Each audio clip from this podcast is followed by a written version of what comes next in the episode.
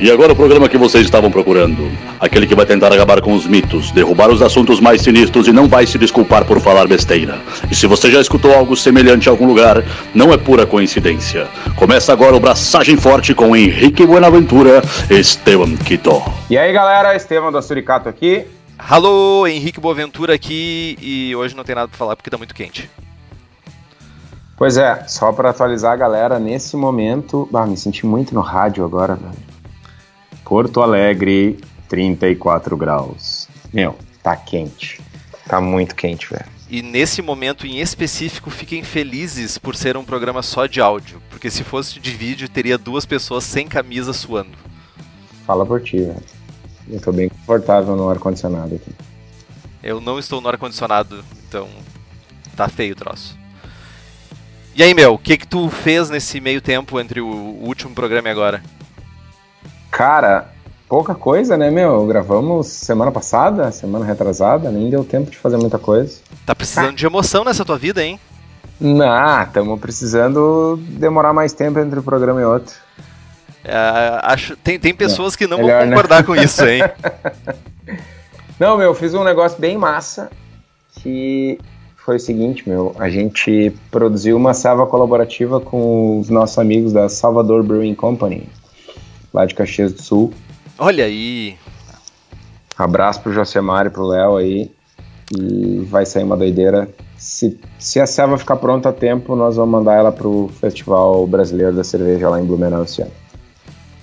Com essa turma aí não tem erro, hein? Fui lá, fui lá aprender um pouco. É, pelo menos lá deve ser mais fresquinho, né? Serra. Cara, eu cheguei em Caxias e o motora do Uber, ah, como é que tá em Porto Alegre? Ah, quente. E aí eu perguntei, tá, e como é que tava aqui? Não, não, tava 25 graus. Eu, tipo, filha da puta, em Porto Alegre tava 37. Meu, 25 graus já dá pra usar flanela, cara. Realmente, lá é menos quente. Paraíso, né, meu? Aqui tá infernal. Inclusive, você não perguntou, mas eu respondo. Uh, nesse meio tempo, casualmente ontem, eu fiz mais uma cerveja do projeto Todas as Cervejas do BJCP, sob um calor escaldante de 30 e 500 graus. E eu fiz uma mostura junto com a cerveja. Enquanto a cerveja mosturava, eu mosturava também. Enquanto a cerveja fervia, eu fervia também. Foi bem tenso. Inclusive, eu vou dar a receita que, da cerveja que eu estava fazendo ontem, hoje. Olha aí, ó. Boa. Meu, uma coisa que me ocorreu aqui, uh, de falar amenidades. E apesar de eu achar que as pessoas passam essa parte, elas não passam. Então é importante manter. Pois é, desco descobrimos isso. Descobrimos que as pessoas não passam essa parte. Bora. Tem, tem pergunta de ouvinte aí pra gente responder, certo? Temos uma pergunta de ouvinte para responder. Uma pergunta do Max Soares, que nos mandou uma cartinha pelo correio. Só que não. Senti a Xuxa agora. ok, ok. Ah. Então, a pergunta do Max Soares é: Estou bolando a minha primeira receita de Brut. Brut IPA, creio. Minha ideia é fazer uma Brut Zero IPA. Tu tem que falar assim, Brut? Tem que falar com Brut? Brut. Tem que falar Brut? Tá. Sei lá, meu, só se for estranho eu não perdi a tá. oportunidade tá. de te incomodar. Então a pergunta Segue. do Max Soares é: Estou bolando a minha primeira receita de Brut minha ideia é fazer uma Brute Zero IBU. Meio que seguindo a tendência das New Englands com lupulagem só abaixo de 70. Pensando nisso, tô querendo ferver só 20 minutos e já começar a resfriar. Qual a probabilidade de dar ruim? Abraço, senhores. Abraço, Max Soares. Abraço aí, Max. Eu lembrei das cevas do pessoal da, da 4 Graus lá, com o hashtag IBU is IBU é uma unidade de amargor e o pessoal usa erroneamente a ah, cerveja 0 IBU porque a cerveja não tem lupulagem na fervura. E aí, tipo, só porque o Beer Smith não computa IBUs para dry hopping ou para hop stand ou para Whirlpool Additions, não significa que ela não tenha amargor, não significa que ela não tenha sensação de amargor e não significa que ela não tenha IBUs também. Então, só para esclarecer, que o 0IBU é usado errado, inclusive no meio comercial. E é aquela coisa, não é uma unidade, é uma, é uma unidade não muito boa para indicar a percepção de amargor. Mas, passando por essa treta da, do uso errado da unidade, uh, eu acho que faz, faz sentido. Vai ter uma cerveja com sabor, vai ter uma cerveja com aroma e não necessariamente com, com um amargor tão alto. Vai estar tá usando lúpulo abaixo de 70 graus, que vai te gerar, que não vai gerar isomerização. Uh, dito isso, a nossa, a nossa colaborativa, a Bubble Brute com a 13, tem 35 IBUs calculados. E a gente fez assim porque o objetivo era tentar uma cerveja menos amarga, porque a gente achava que uma serva muito amarga não ficaria bem num corpo tão baixo. E aí esses dias eu, acho que eu falei no programa passado, né? Sim, Tomei falou. a Brute da Stone Brewing com 90 IBUs, amargona e tal, e fica muito bom. Então, sei lá, eu continuo achando que pouco amargor pode funcionar, mas eu não acho mais que muito amargor não funcione. Então, acho que nesse caso específico, Max testa e diz para nós aí como é que ficou. Boa. Assino embaixo do que toca, tem bem mais experiência que eu nesse, nesse mundo. Então, toca a ficha, experimenta e se der certo, nos fala, se der errado, nos fala também. Ô Henrique, me ocorreu um negócio agora bem importante. Tu fala, fala que vai passar todos os estilos BJCP, que vai abraçar todos eles e tal e coisa. O que, que tu vai abraçar de Special IPA? Vou abraçar as que estão no guia. Vai abraçar Brown IPA? Brown IPA. Eu já abracei uma New England IPA, né? Que não tá no guia, mas é hoje em dia comumente é. aceita. Vai, vai abraçar a Brute também? A Brute não tem não tem. Comumente do guia. Também. É comumente aceita, ah, mas ela não tem guideline. Mas New England também não. Tem sim. Não tinha quando tu braçou. Chupa. Tinha sim. não tinha não. Tinha sim, ela só não tava no site. Ah, aham. Não tinha nem no BA, meu. Meu, eu tô à frente do meu tempo.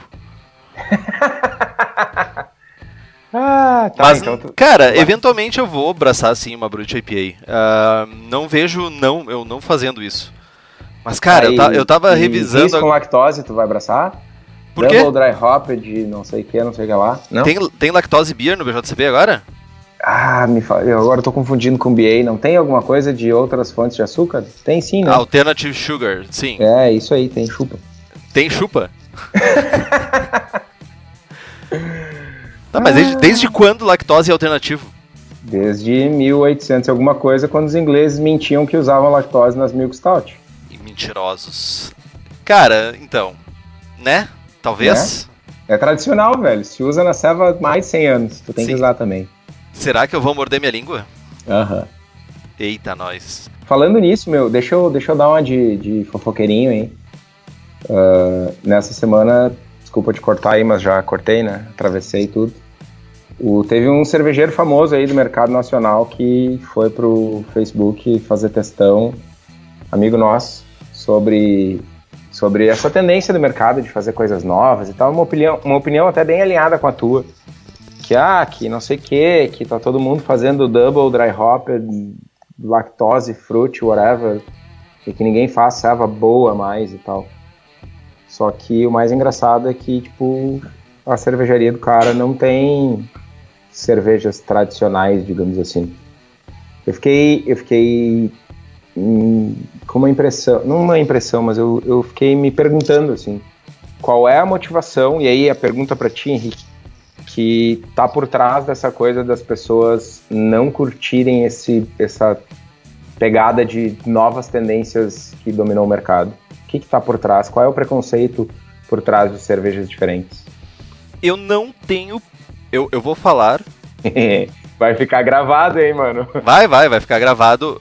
Mas eu, de maneira alguma, gostaria ou quero ser, uh, de alguma forma, porta-voz disso. Mas o meu ponto de vista, eu não tenho absolutamente nada contra a inovação, contra buscar novos estilos de cerveja. Acho que é um esforço válido principalmente num mercado cada vez mais competitivo, cada vez tem mais cervejaria, cada vez tem mais uh, pessoas buscando seu lugar ao sol e fazer boas cervejas. E, e, muitas vezes fazer cervejas diferentes é o que vai manter essas pessoas no mercado ou não. Mas a minha grande treta com isso é quando tu, tu, tu, tu abre mão da qualidade tu abre mão de, de, de, boas técnicas e de qualidade de produto final simplesmente para estar tá surfando a crista da onda do momento, saca? Eu, eu me lembro em algum momento da, da, da vida de de estar de tá em algum lugar, algum festival, alguma coisa, e chegar um cara para mim e dizer assim: Olha só, meu, prova essa Berliner Weiss que a gente está fazendo aqui, porque eu vi que o porque eu vi que a cerveja do, da Suricato ganhou medalha de ouro em Blumenau e tal. Tipo, ele, a pessoa não fez isso porque ele sabia fazer a ceva, por sinal a cerveja estava uma merda. Ele fez basicamente porque ele queria surfar em cima do reconhecimento de outras cervejarias que estavam fazendo uma cerveja muito boa.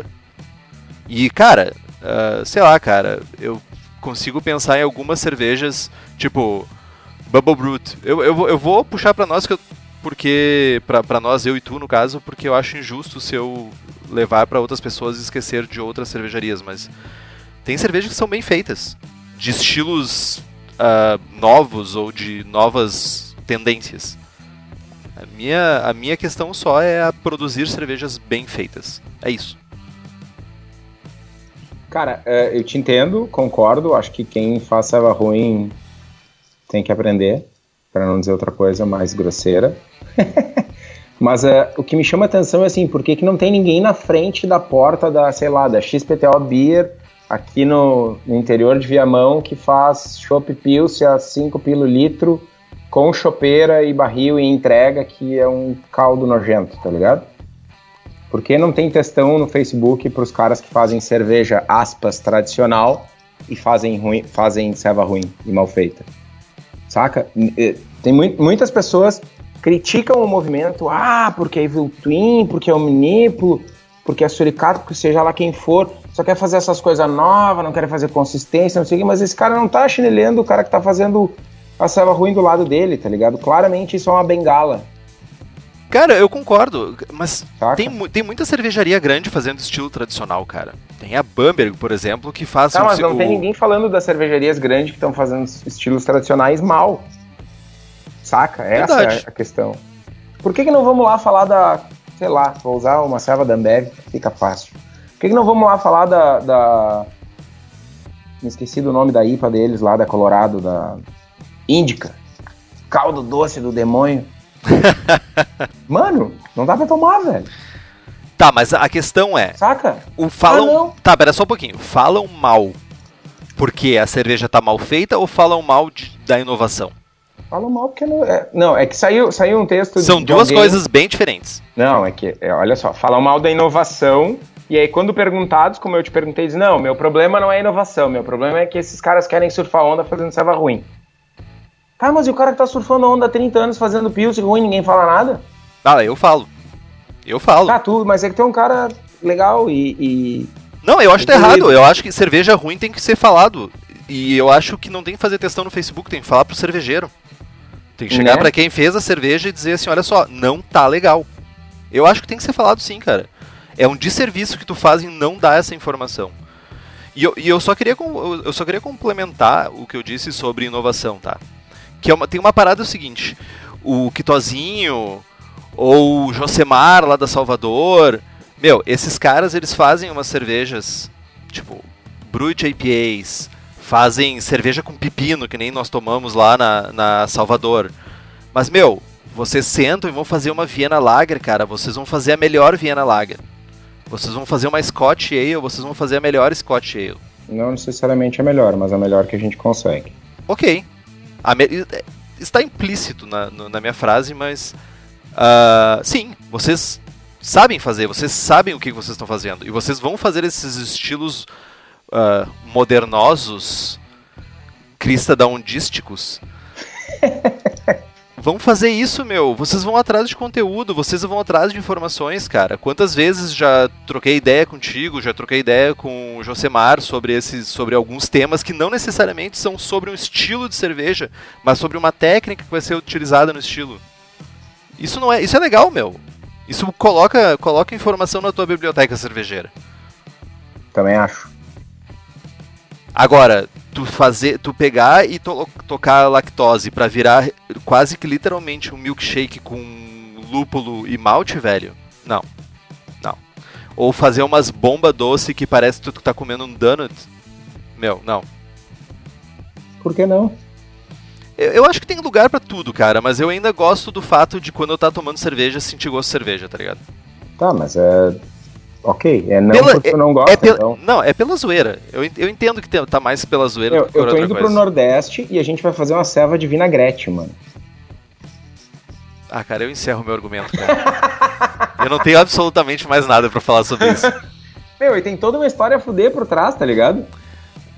Tem faz, todo... cara, faz, meu. Simplesmente faz. Mano, mais do que isso, nós vamos fazer. Tem um prato italiano que é o penne all'arrabbiata, que é tipo um molho de tomate picante numa massa e a gente vai fazer uma collab com os guri da Mafiosa lá, que, enfim, tem toda essa pegada de, de máfia italiana e tal, e nós vamos fazer uma goze com, com tomate e pimenta. Pode ser a máfia japonesa também, pode ser Yakuza. Não, essa aí é a colaborativa da Japas com a Mafiosa, na real. ok. É, enfim. Saca? E vai ser divertido, meu. E a gente vai tentar ao máximo fazer com que as servas fiquem boas. Eu tô tri ah, pela vinagrete. Mas essa é a melhor parte. O fato de eu achar que as pessoas deveriam focar um pouco mais em estilos clássicos não impede as pessoas de fazer essas maluquices. É verdade. E, de, e não deve impedir. Mas também é uma crítica minha. Vou te trazer um, um growler da serva de, de vinagrete não espero nada menos do que isso. Boa. Bora pro programa, que era para falar pouco, e nós estamos aqui divagando. Sexo Cara, a gente nem falou sobre o que é o programa. Sério que as pessoas estão ouvindo até agora sem saber do que se trata? Seríssimo.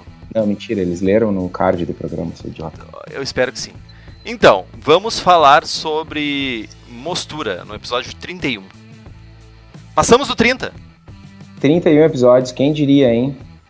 Nem nós mesmos. Nós nos esforçamos fortemente pra não chegar no 30. Meu, nem tua mãe acreditava, velho. Meu, minha mãe escuta. Ela diz que eu deveria diminuir a quantidade de palavrões. É. Meu pai diz a mesma coisa. É, mas é. Foi mal aí, pai. Beijo, família. É. Sou celebridade, subcelebridade de podcast agora.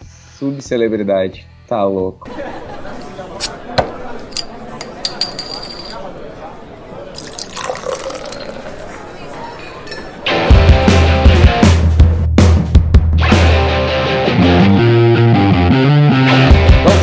Que, que a gente vai falar de mostura?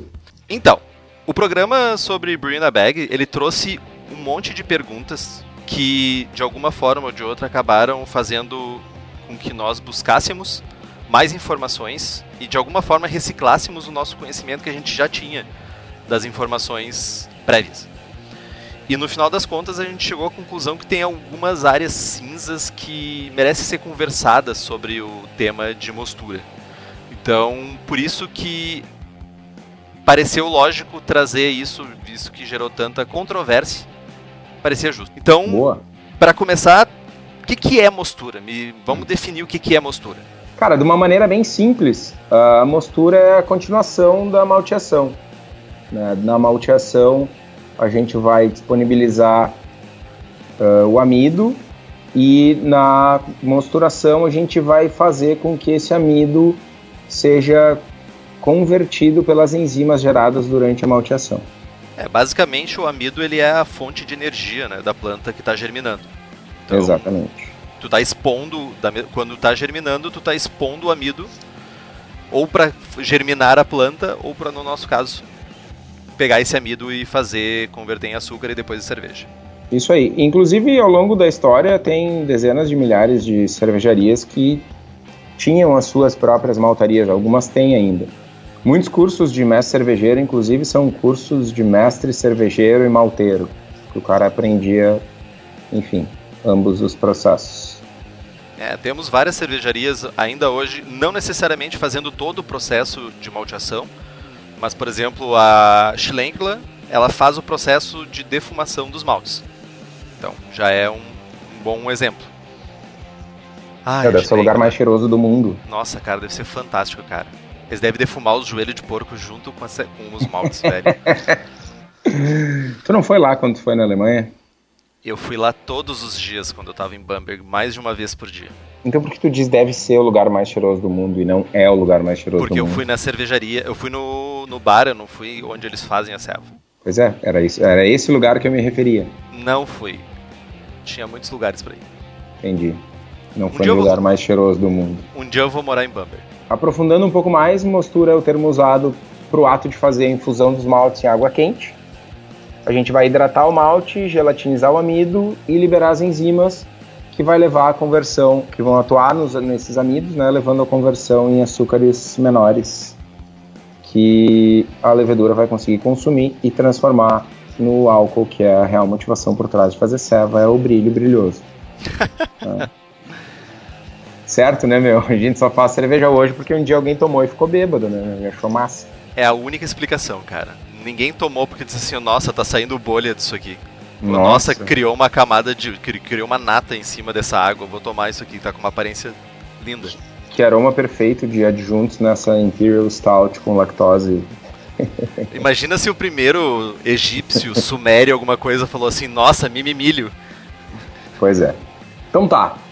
A gente vai mosturar os grãos e tal, e é qualquer temperatura, qualquer tempo, de qualquer jeito, qualquer, qualquer proporção água e malte, não, né? Não, não, nós temos uma série de tópicos. Se prepara que o, o programa é longo, mas com certeza vocês vão sair sabendo um pouquinho mais hoje, então vai ser legal. Foi meio pedante esse teu comentário. Então, cara, ah, todo mundo já ouviu falar sobre descanso disso, descanso daquilo, rampa disso e rampa daquilo. Tem uma série de reações que acontecem, ah, enzimáticas que acontecem a diferentes faixas de temperatura, por em diferentes quantidades de tempo e diferentes faixas de pH que vão resultar em características N na nossa cerveja, tá? Então a gente vai tentar passar pelas principais e não e principalmente não trazer algumas para confundir mais. Então tem muito mais do que isso, mas a gente vai tentar limitar nas que vão ser mais úteis no dia a dia do cervejeiro caseiro ou de você cervejeiro profissional que nos escuta. Então, o primeiro desses descansos, dessas eh, descansos enzimáticos é o descanso ácido, que vai que tem uma temperatura, um- um range de temperatura, uma faixa de temperatura de 30 a 52 graus, que varia mais ou menos de 30 minutos a algumas horas. Ele era muito usado no século XIX, talvez até o início do século XX, por uma falta de conhecimento químico da água. É que não é muito diferente do que é feito hoje num sour mash, por exemplo. Que basicamente tu adiciona os maltes nessa faixa de temperatura que é uma faixa quase ideal para os lactobacilos trabalharem. E os lactobacilos vão pegar e gerar ácido lático na tua cerveja e vão acidificar ela. Então, basicamente a função é ajudar a acidificar a mostura quando a gente utiliza maltes muito claros e tem uma água com pH muito alto. Então, essa temperatura, então, basicamente, como eu expliquei, essa temperatura ajuda porque é a fa- a faixa ideal para o crescimento de lactobacilos e em algumas horas pode baixar até um ponto ou dois pontos de pH. No caso, 0.1 ou 0.2 de pH. Ah, se tiver lactobacilo a full, pode baixar um ponto ou dois, Bom, loucamente. E só que a questão é que tu não tem muito controle do resultado. Então, tu tem um- uma repetibilidade muito maior utilizando malte acidificado do que ou até mesmo ácido lático do que fazendo esse descanso ácido. No caso do malte acidificado, para cada 1% de malte acidificado diminui 0.1 do teu pH. Boa. Dica, leiam Water do John Palmer e do Colin Kaminsky. Colin Isso. Kaminsky. E aí vocês não precisam usar o descanso ácido, beleza? Dale. Próximo. Descanso de beta-glucanase. A faixa de temperatura é de 40 a 48 graus Celsius, em torno de 20 minutos. E as, as beta-glucanases, elas são enzimas que conseguem quebrar os beta-glucanos, que são polissacarídeos diferentes do amido. E em cevada não maltada, centeio, trigo, aveia são mais comuns. Esses beta-glucanos eles são responsáveis por fazer aquela goma da mostura. Enfim, quando o cara faz uma wheat lá, 50% trigo não maltado, aquela coisa toda, fica aquela golesma por cima da, da cama de grãos, é a tal da goma. Então, os beta-glucanos eles são quebrados normalmente durante o processo de malteação, mas quando tu usa grãos não maltados, eles não são quebrados porque os, esses grãos não foram malteados. Né? Então a gente faz um descanso nessa faixa de temperatura e durante mais ou menos 20 minutos para degradar a goma, ajudando na lavagem e na recirculação. E é recomendado fazer quando a gente estiver usando mais de 20% de grãos não maltados no nosso grist. Descanso proteico geralmente é uma temperatura de 50 graus por um tempo entre 15 e 30 minutos. Historicamente era usado para liberar mais amido do endosperma do grão de malte e para prover mais FAN, que é o friamino nitrogênio, ao mosto. A sua função principal é quebrar proteínas maiores em proteínas menores e aminoácidos. Então, e o que, que impacta a modificação do malte nessa história do descanso proteico? Maltes bem modificados já usaram essas enzimas e não se beneficiam mais delas. E fazer o descanso proteico em maltes bem modificados pode levar a problemas como diminuição do corpo da cerveja, reduzir a estabilidade da espuma. E com os maltes que a gente tem acesso aqui, é uma etapa desnecessária. A sua cerveja vai ficar mais limpa e com mais retenção de espuma se tu não fizer o descanso proteico. Então, então, provavelmente tu vai ter mais malefício do que benefício em fazer o descanso proteico. Sacarificação, também conhecida como conversão do amido em açúcares fermentáveis, as principais enzimas diastáticas envolvidas são a beta-amilase, que atua numa faixa de temperatura de 55 a 65 graus, e ela quebra as cadeias pelas pontas, gerando maltose. Desnatura a partir de 65 graus. A alfa-amilase, por sua vez, sempre quis usar por sua vez uma frase, atua na faixa de temperatura de 60 a 70 graus e ela quebra as cadeias de amido aleatoriamente. Ela trabalha mais ou menos que nem eu, assim, de uma maneira total descoordenada, gerando uma variedade de açúcares dextrinas e maltose. Ela desnatura a partir de 75 graus. E tem ainda a dextrinase limite, que atua na faixa de 60 a 65 graus e quebra dextrinas limites. E ela desnatura a partir de 67 graus. Cara, o Palmer tem uma analogia muito genial para esse processo de, de quebra enzimática na, quebra de enzimas diastáticas, melhor dizendo. Se a gente for imaginar uma árvore bem grande, tá? A, a beta-amilase é como se eu estivesse pegando uma tesoura e cortando as pontinhas dos galhos, em galhos bem pequenininhos.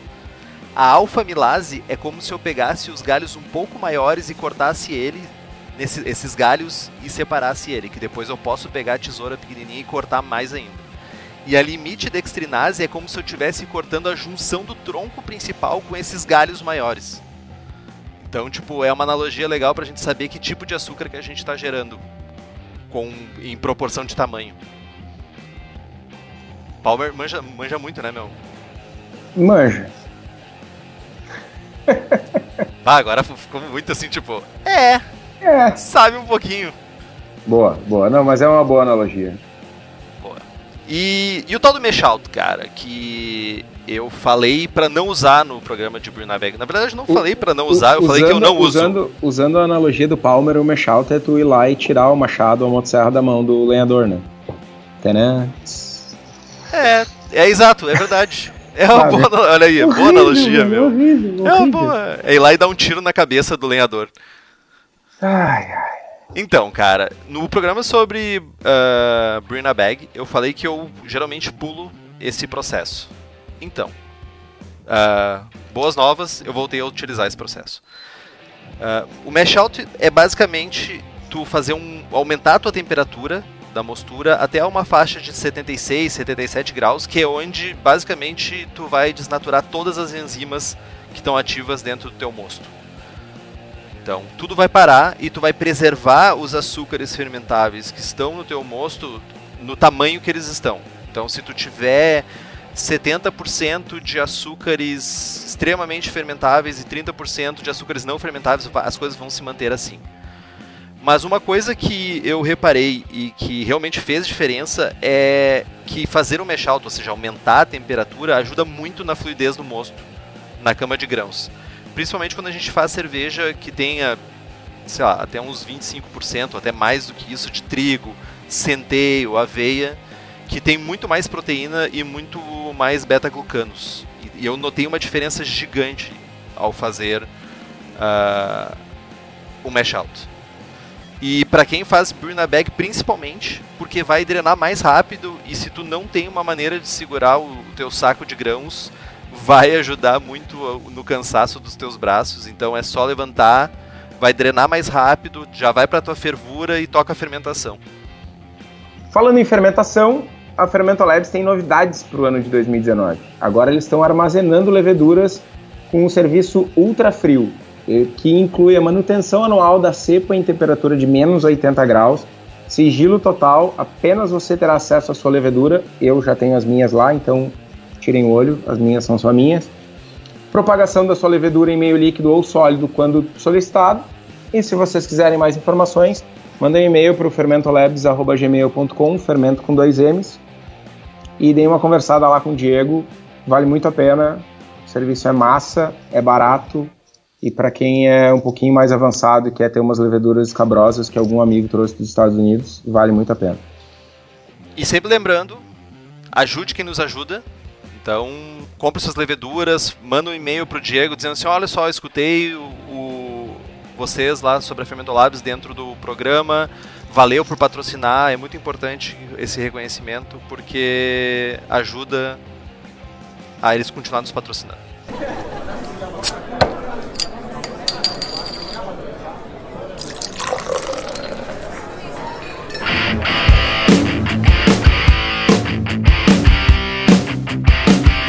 Tá, cara, mas a gente falou de um monte de, de steps e de temperaturas e de enzimas e tal. Tem algum outro fator que afeta a conversão do amido durante a mostura?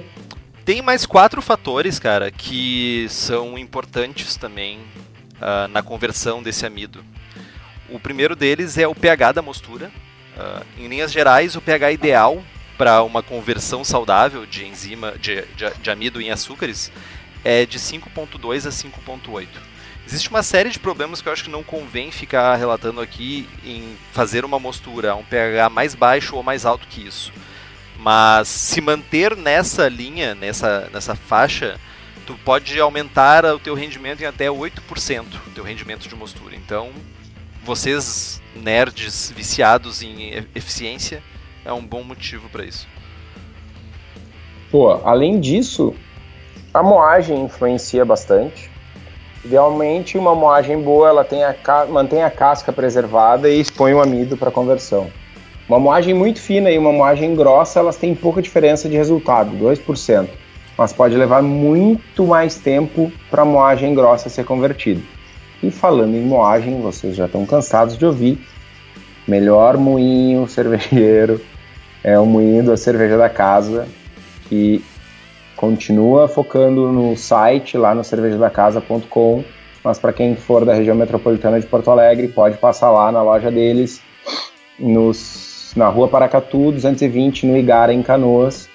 Eles são fabricantes de equipamento, homebrew shop, tem insumo de tudo que é tipo, malte, lúpulo, levedura, e tem os equipamentos bem legais. Vale a pena. E o moinho é foda. Acesse lá cervejadacasa.com e vê os produtos. E também, lembrando, manda um e-mail pro Daniel lá, diz assim, ó, escutei no Braçagem Forte, é muito massa, valeu por estar tá patrocinando os dois tapados, digo, pessoas legais que, que fazem o programa. Então, não esqueça disso. O que mais? Falamos de dois.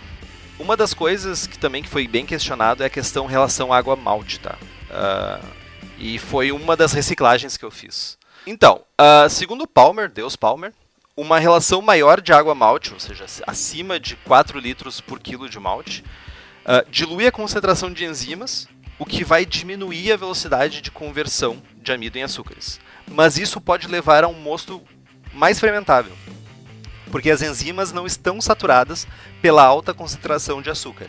Por outro lado, uma relação menor de água malte, abaixo de 2,5 litros por quilo, é melhor para a degradação da proteína do malte mas vai acabar resultando no mosto menos fermentável, ou seja, uma cerveja com um caráter mais maltado e mais adocicada, o que é melhor para quem faz múltiplas rampas no, na sua mostura.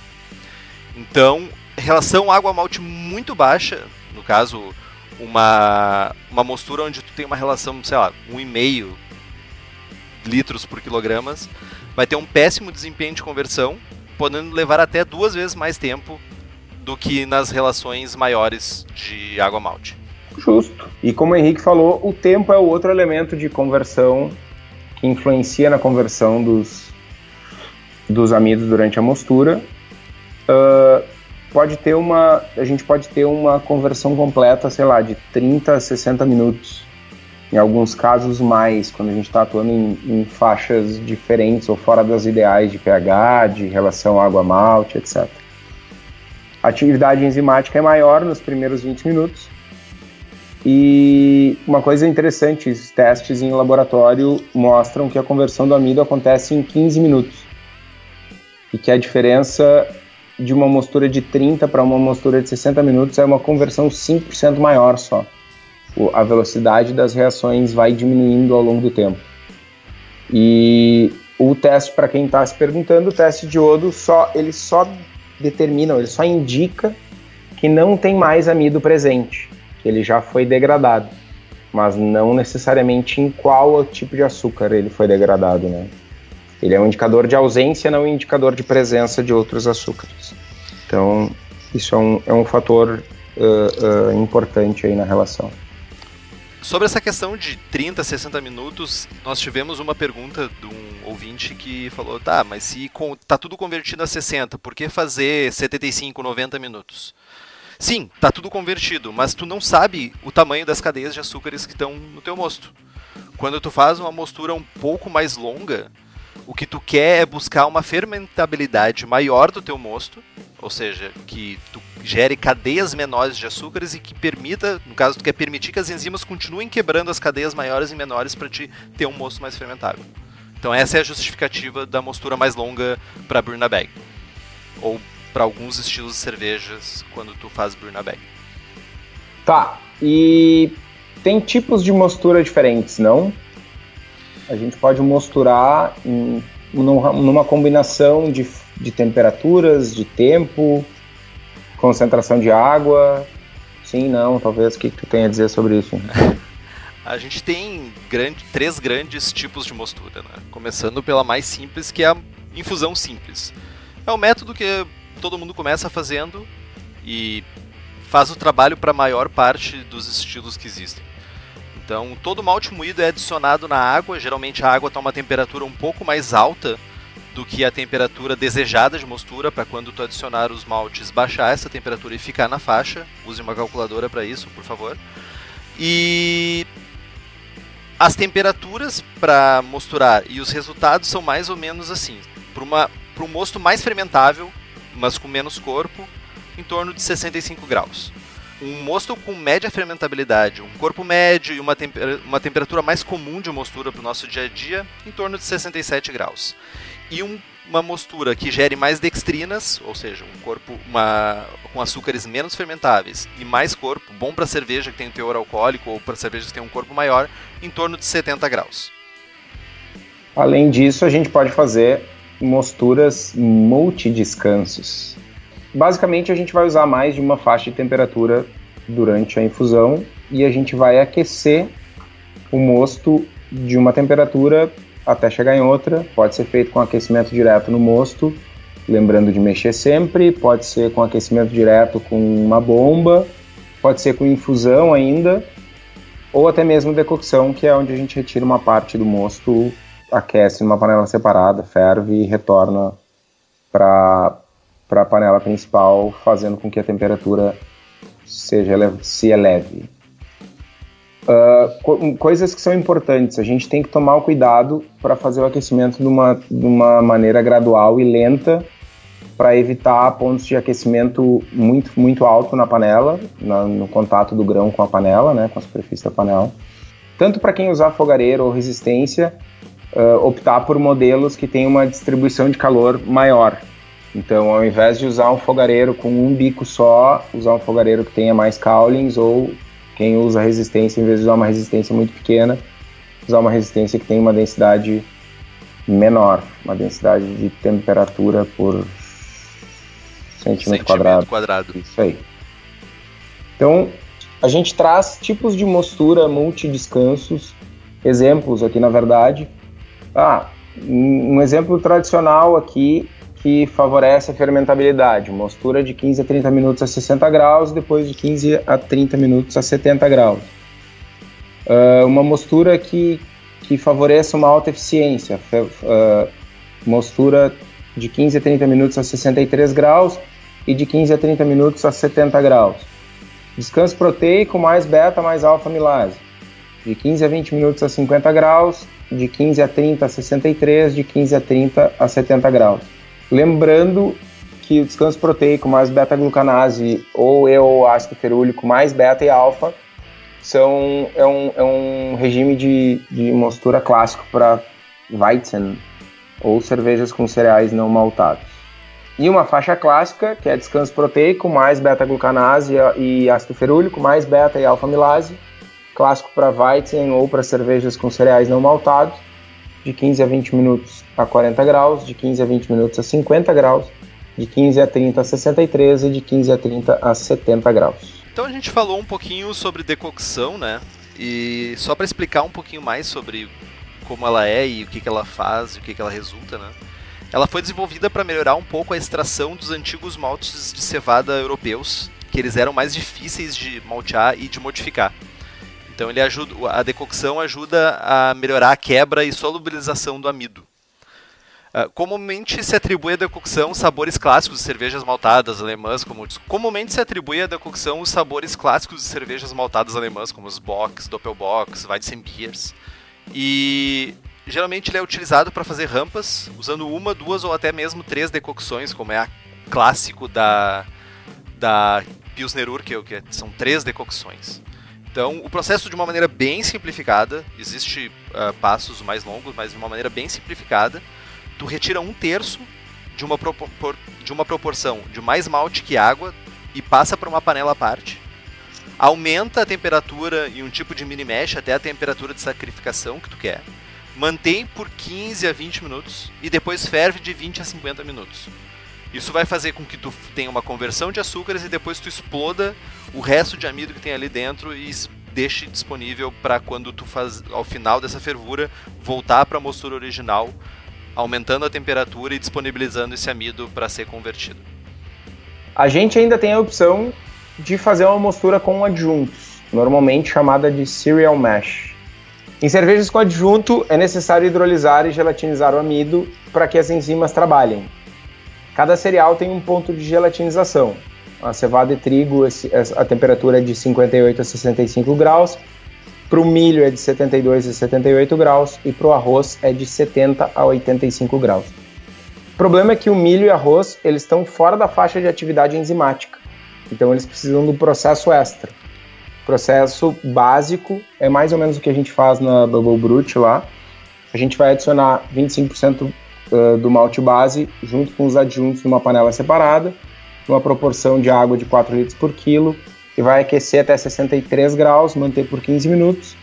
E a partir daí a gente vai aquecer devagar até a temperatura de gelatinização do cereal, que vocês podem conferir na tabelinha no post lá. Ferve de 10 a 15 minutos e traz esse, esse mosto que havia sido separado de volta para a mostura. Pode ainda trocar os cereais por cereais em flocos, que já são pré-gelatinizados, pois o, o, eles são flocados com um rolo com vapor. Então, nesse, nesse processo já rola a gelatinização. Excelente, Herkto. Então, alguns livros para quem quer se aprofundar mais no assunto. O How to Brew do John Palmer, ele traz um capítulo inteiro sobre mostura e depois mais um outro capítulo somente sobre sacarificação. É bem legal, eu recomendo muito a leitura para todo mundo, para todo mundo que acha que sabe, porque eu achava que sabia muita coisa e aprendi Burro! muito. Burro! Uh, outro livro é o Design Great Beers do Ray Daniels, que fala muito também sobre processos de uh, mostura de acordo com vários estilos.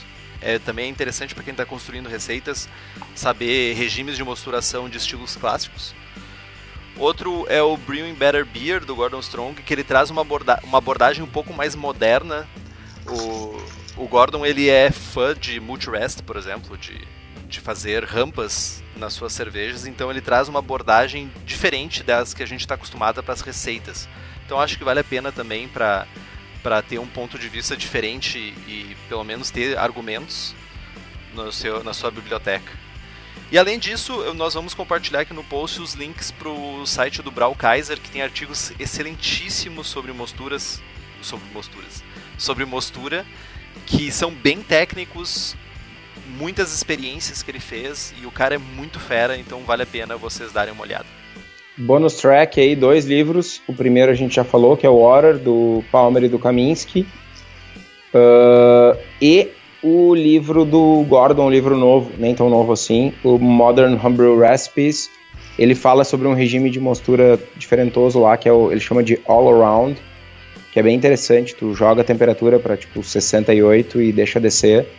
E ele dá uma explicação lá de por que, que isso acaba gerando uma cerveja mais que vai, que vai ter um corpo mais baixo. É bem interessante, vale a pena ler. O cara é simplesmente duas vezes o melhor cervejeiro norte-americano, né? Então Três. vale a pena. Três vezes, melhor ainda. Duas vezes é o Jamil. É o Jamil. É que Jamil é Deus, né, cara?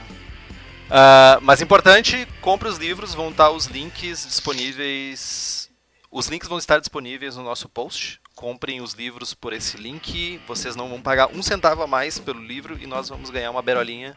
Então ajude a patrocinar o programa. Berolinha. Meu, todo mundo aprende palavras novas conosco. Aprenda gente, mais um. A gente tem que fazer o dicionário Braçagem Forte. Vamos fazer. Berolinha é um pedaço.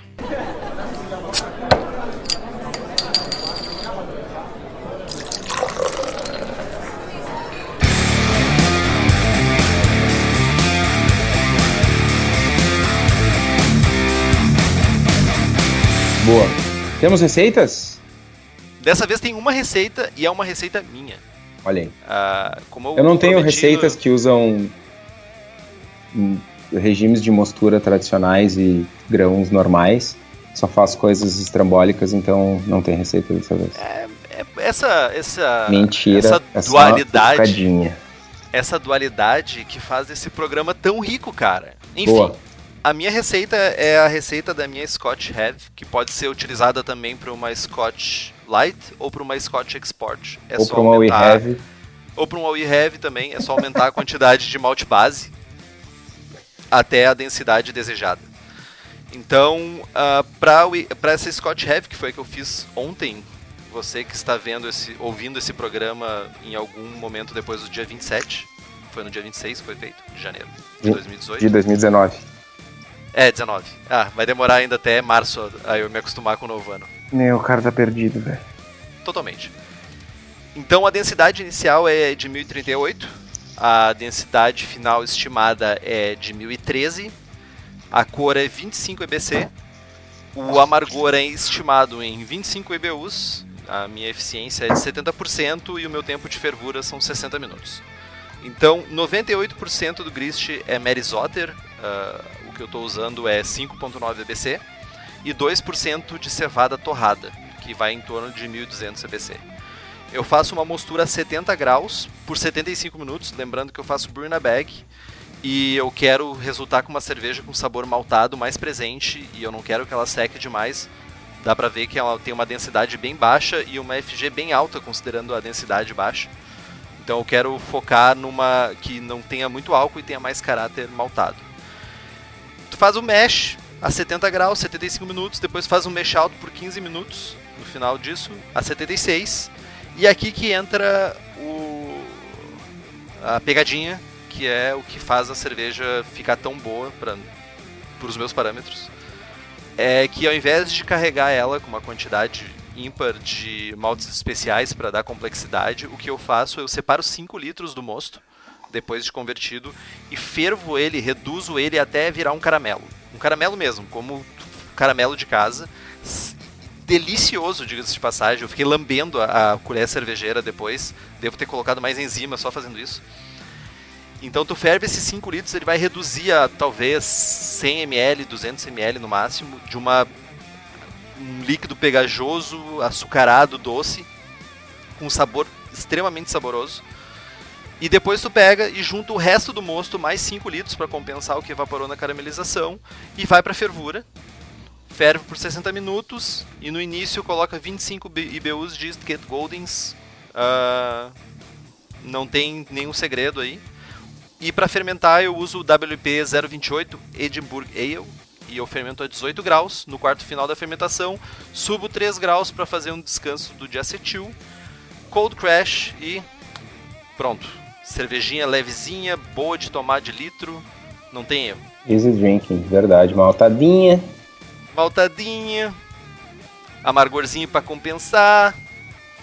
3.5 eu acho de álcool, se não estou enganado, alguma coisa assim. Boa. Very nice. Very nice para chuchu.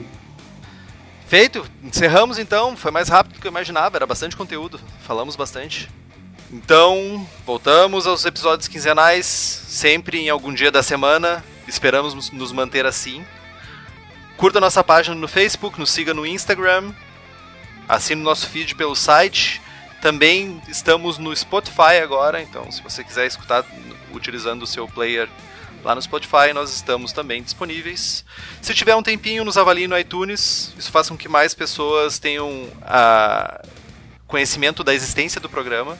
Compartilhe os episódios com seus amigos e se tem alguma dúvida, sugestão de pauta, crítica, e-mail para contato@abraçagemforte.com.br ou mande uma mensagem para nós no Facebook.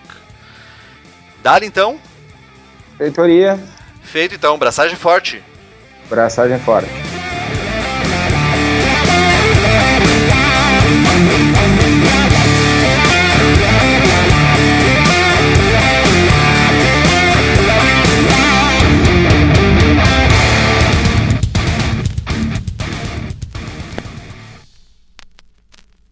Acho que tá bem completa, completo o programa. A gente abordou diversos tópicos, deu exemplos, foi bastante didático, falou merda. Então, acho que checamos todos os, os... Eu ia dizer, um clássico do Braçagem Forte.